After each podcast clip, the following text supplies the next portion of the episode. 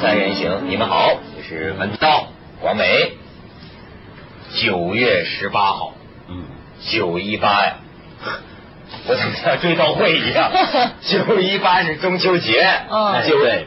对，咱们这个要祝愿咱们这个观众朋友们，呃，美满团圆圆满，一切美好的祝福送给无量数的这个观众啊，月圆人团圆。啊，我们棚里有个月亮。对对啊，我就是月亮。对，你这光头像个月亮，我照亮人家。而且他们说今年的那个呃，这个八月十五啊，人家不是都说月亮圆是十六或十七最圆吗？但是不晓得为什么他们有一些人计算说今年呢是八月十五是最圆的一天，而且听说那个月亮距离香港的距离是最近的，哦所以今年就是说八月十五是最好的，对对，会非常大，然后非常非常的圆。我跟月亮有缘分哦，是吧？因为就是。到什么地方就经常有机会能看到好月亮，这特殊的天况。你知道我看到过赤橙黄绿青蓝紫的月亮啊？为什么？哎，如果你注意的话，灾异之象吗？不是，月亮在不同的这个云层这个透射之下，会呈现出不同的颜色。我先我总共看到过赤橙黄绿都看齐了，就在上个礼拜，我你如果你注意的话。有一天在深圳，红的嘛，一个一个一个一个呃半月的象征，红色的嘛，不吉祥。怎么红色的月亮是不吉祥的？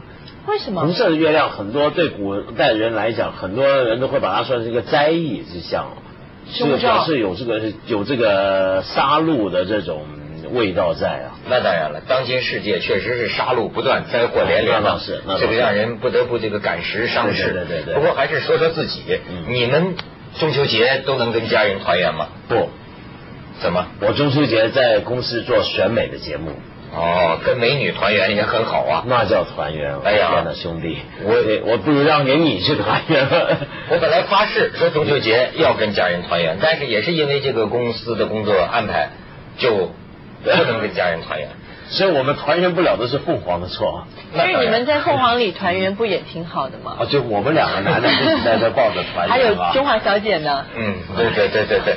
哎，广美呢？广美，你中秋节能回家吗？他就团圆了。是吧？今年今年会，今年会，但今年没法庆祝就是了。哎呦，对对对，今年是没法庆祝。但是就是说，我觉得我也其实好多年没有过过中秋节了，因为可能对我来讲，中秋节好像不是那么一个。对我来讲，过年很重要，过年是最重要。就是说，那个是真的是游泳都要游回家的。但中秋节还是会给我很好很美好的印象，因为我不晓有有什么样习俗，就是说中秋节一定要烤肉。哦。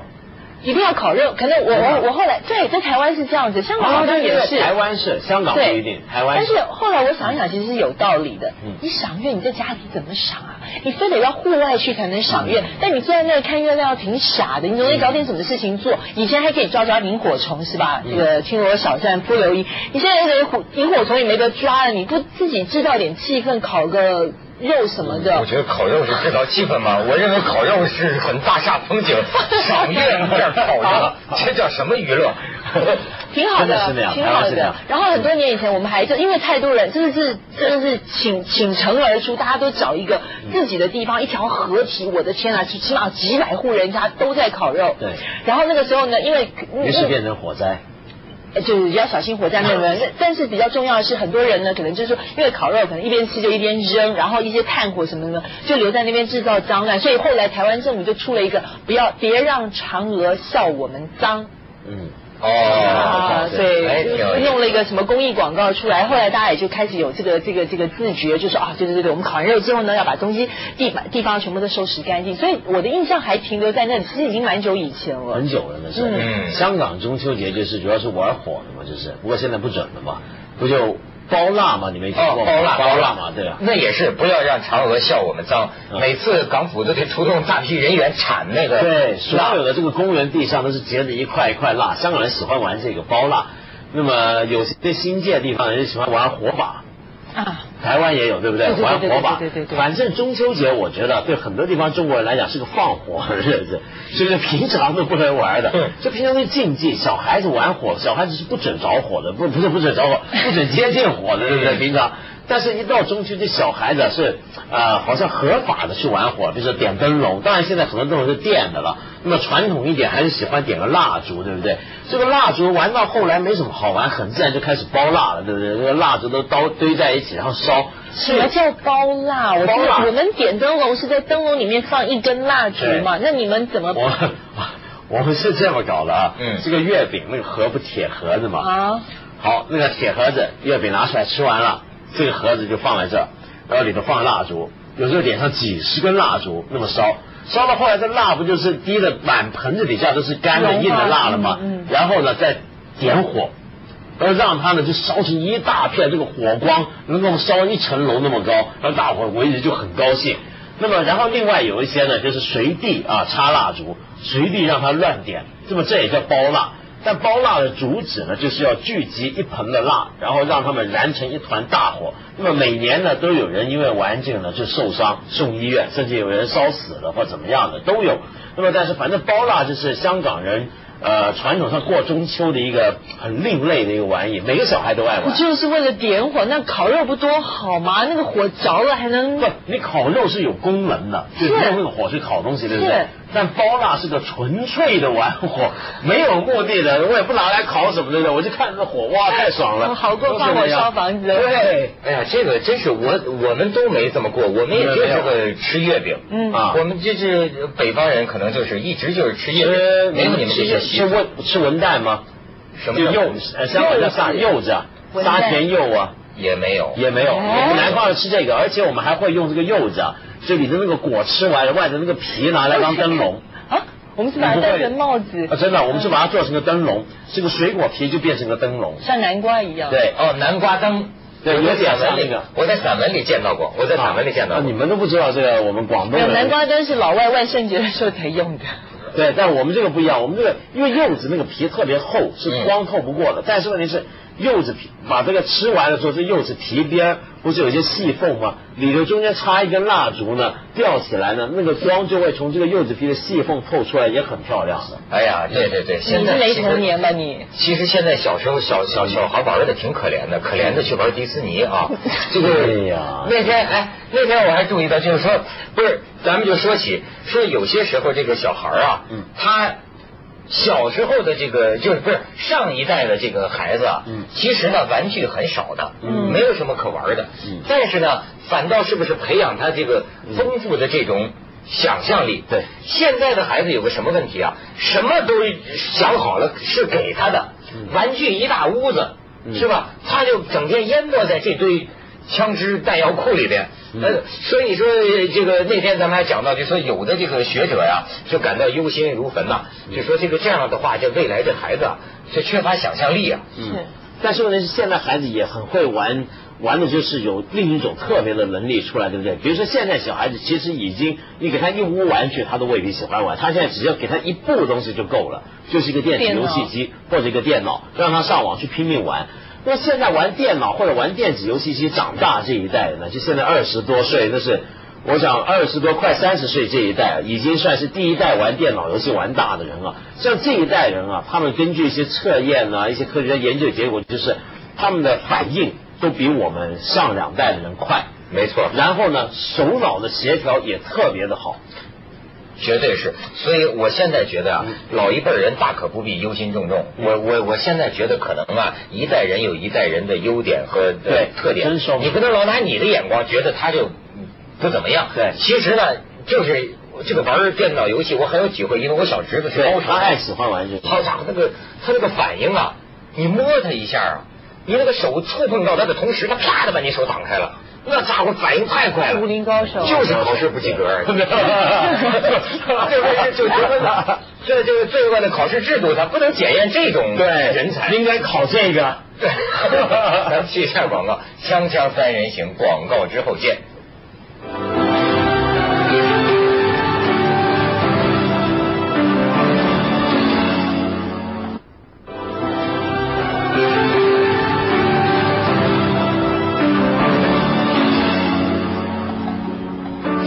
你说起这个孩子啊，呃，前不久就有一个新闻嘛，也跟月饼不不跟月饼不是月饼，反正就是个饼子，说是有一个学校嘛，好像是中学、小学吧，这老师小学吧，以身作则，就是现在不都要节约型社会嘛？是吧？啊，对，好像是陕西西安，嗯，然后说有个小孩呢，吃了一个饼子，吃了一半，就扔那个桶里了，扔扔垃圾桶、塑料桶里了。结果这个老教师看到之后也是忧心如焚呐，过来之后，当着全班同学的面，把这个饼从这个桶里捡出来，自己一口一口的吃下去了。据说同学们反应各异啊，不是就有些同学感动的流泪，也觉得受到了一次这个震撼的教育，就看着老师一口一口把这个饼子咽下去啊，他们觉得这个就是就说有的孩子就说我一辈子。也忘不了这个画面，忘不了这个场景。然后呢，网上就出现了很多，就说这种这叫身教啊，这在古代这个教育人，这是属于身教。这老师亲手做一个行为，会留给你深刻印象。嗯，不过这个事儿，当时我听说有一些小孩子，第一个反应是笑，看到老师怎么那么怪啊，怎么会这样子？但笑完之后，据说他们也有很大的一个反省，就看到这个老师怎么会这样。而且当时呢，那个老师是一开始啊，他吃饼之前还先问。这谁扔的？没有人认。后来他就吃，他吃了之后吃到一半，后来有一个学生就突然举手说：“老师，对不起，这是我扔的。”然后那老师就分一半，又给他说：“那你跟我他吃是这样。”嗯，那个所以这很多就是节约啊，这节约型社会的一个一个一个模范人物啊。这位老师是身教，但你觉得身教真的是有用吗？就我常听人家说身教身教，比如说。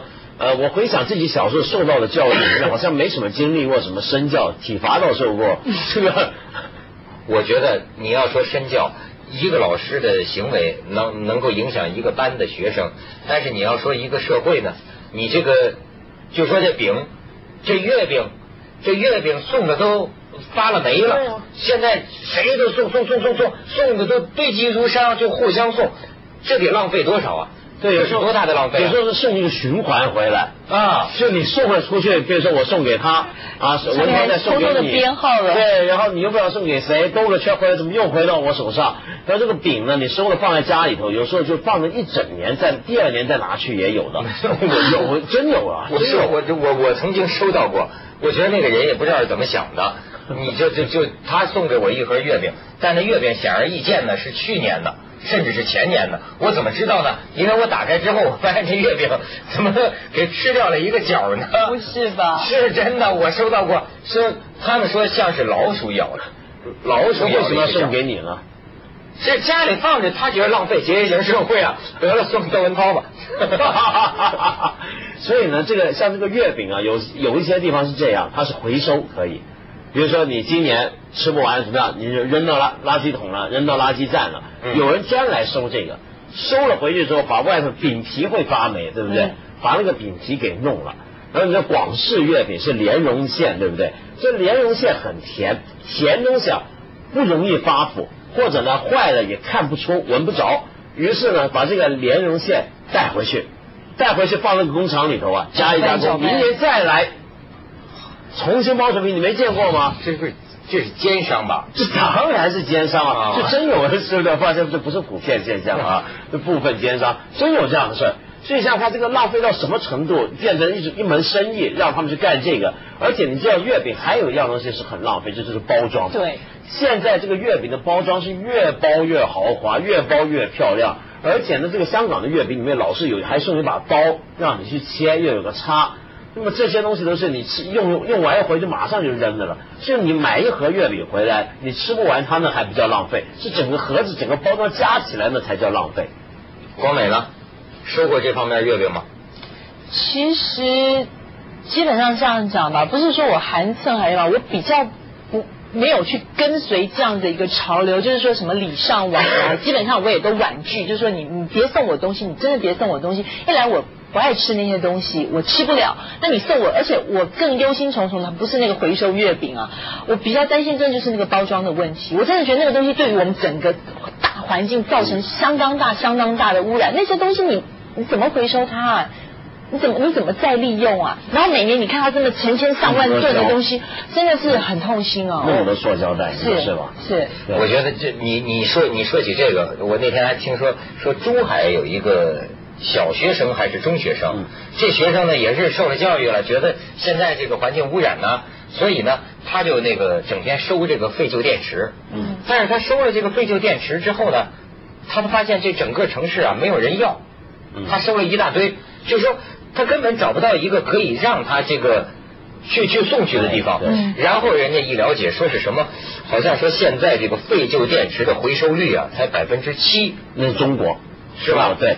所以，我有时候我也觉得很矛盾。比如说，像我们做了这么多年节目，在我在这个节目和别的节目，我老是说要环保，怎么样，这些东西要怎么样回收。那么有时候我收到一些信啊，也就是跟你刚刚说那个学生的想法有点接近，就是有一些观众来信，他说：“哎，我也很鼓励环保，也很想跟着你的说法去做一些事儿，但是发现在中国是干不了，后继无力。”对，因为不只是后继无力，比如说你回收旧电池吧。你回收完往哪去送？你是找不到的。就中国很多这种周边的这种环保的事业没有跟上去，没有发展起来，没有变成一个企业。比如在香港，你收旧电池，收这个旧的呃呃呃盒子、胶盒，收胶带什么都有在收，对不对？但但你很多地方你是找不到这些东西，那你能怎么办？所以你每年中秋就会带来一堆垃圾。所以呢，文涛，你你想不想知道现在台北市？的这个整个环保跟回收的制度，我跟你讲，我真是我自己回去都被吓一大跳。台湾现在，我真的被吓一大跳。所以为什么你说这个马英九的这个法纪线越来越往后退，真的觉得有原因。你想，你要多少的民怨才能够达到你想要做的事情？我这次回去，呃，我开始帮我妈妈整理，因为家里有太多，因为爸爸生病很长一段时间，家里很多很多事情都没有没有打扫，没有处理，所以我回家开始处理东西。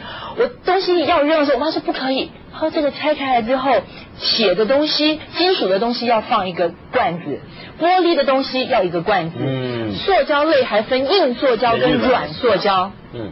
那冰箱里有很多，因为我们现在开始吃素，全家人都吃素，那很多那个食物全部都要扔掉。好了，好家伙，一块糖果剥开之后，先有一层软塑胶，找一个软塑胶袋，然后那个糖果还糖果还得找一个是它的所谓的厨余，就是你煮煮饭的时候呃。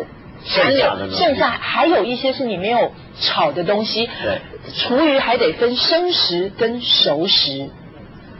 我的妈！我刚刚我回家我都晕头了。我们家有那种垃圾是有十几个不同的分类。我说怎么那个？我说没有啊，就是这样子啊。你一盒饼干不吃，你打开了之后，先有纸包装，再来铁包装、塑胶包装，然后里面。最后，最后你要把一块饼干丢掉，你得找四五个；一瓶鸡精打开来，四个垃圾箱。你要累积多少的民怨，你才能够达到你要的东西？对，但这个东西啊，有个好的效果出来。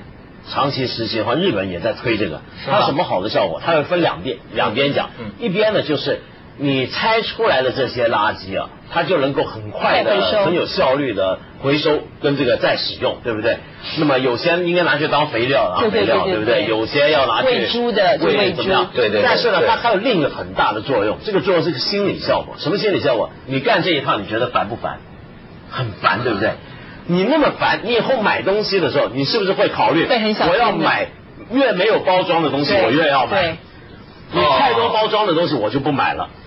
所以这些都是应该学习啊！对，我我弟弟每次要去，而且他现在没有人来收垃圾啊。你不但要花自己花钱买那个垃圾袋之外，那个垃圾袋很贵的，所以你就要尽量把你们家所有东西能挤能多少就挤多少。然后我弟弟每次去倒垃圾的时候，每次都苦了一张脸回来，我又被骂了。我说干嘛？他说谁叫你把那个厨余的熟食跟生食混在一起？然后那个收收垃圾人就不断教训他，你这样太没有道德。我弟弟说对不起，不是我。好家伙，这一城市跟垃圾干上了，全 全民运动啊！对啊，咱们去一下广告，锵锵三人行，广告之后见。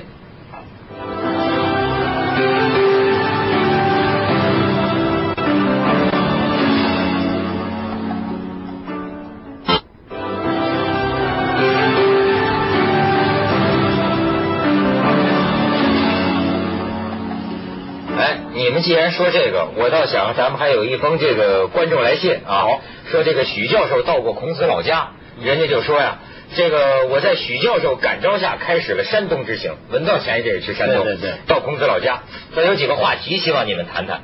不知道为什么赫赫有名的孔子老家这么脏，不知许教授是否有同感？尤其是厕所到了孔府，见到一个公厕，进门要五毛钱，这也无所谓，旅游区嘛是应该的。但一进去吓了一跳，应该吓了一跳，吓了一跳，什么东西啊？竟然无处下脚，别说洗手，连便后冲水都达不到。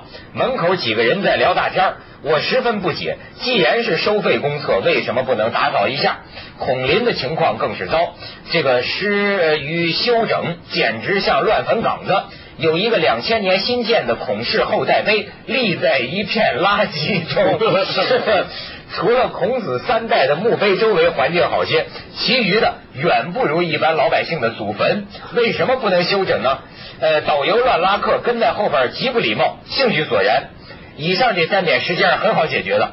从孔子老家出来，我们到了烟台和蓬莱，这里的情况就好得多。对，哎，你看，这这这有有表扬的，最好的还是我们的第三站，哎，我要去的地方，山西平遥，说文化遗产保护的好，厕所也要五毛钱，但是呢，非常干净，每个市民都是解说员，滔滔不绝的向你讲解，希望将此感觉向许教授转达。我也很喜欢你的主持风格，轻松幽默，最好黄段子少一点，显得你太花了。我不是我黄段子啊，他黄段子多吗？对，这是希望咱们清除精神污染。对，不过这个你说到这个曲阜啊，呃，我想起来就是，其实跟这个平遥分别在哪？我真的曾经见过有人分析为什么平遥保护的很好，你们是就快去平遥看一看。平遥它有个特色，它就是几乎每一家每一户都是个博物馆。他就等于那一家那一户，比如说他赚钱吧，你进博物馆给钱了，你是给他家赚钱的，所以他一定是尽最大的努力去把他家的东西都弄好，地方弄得干干净净。但是这个曲阜呢，就是传统。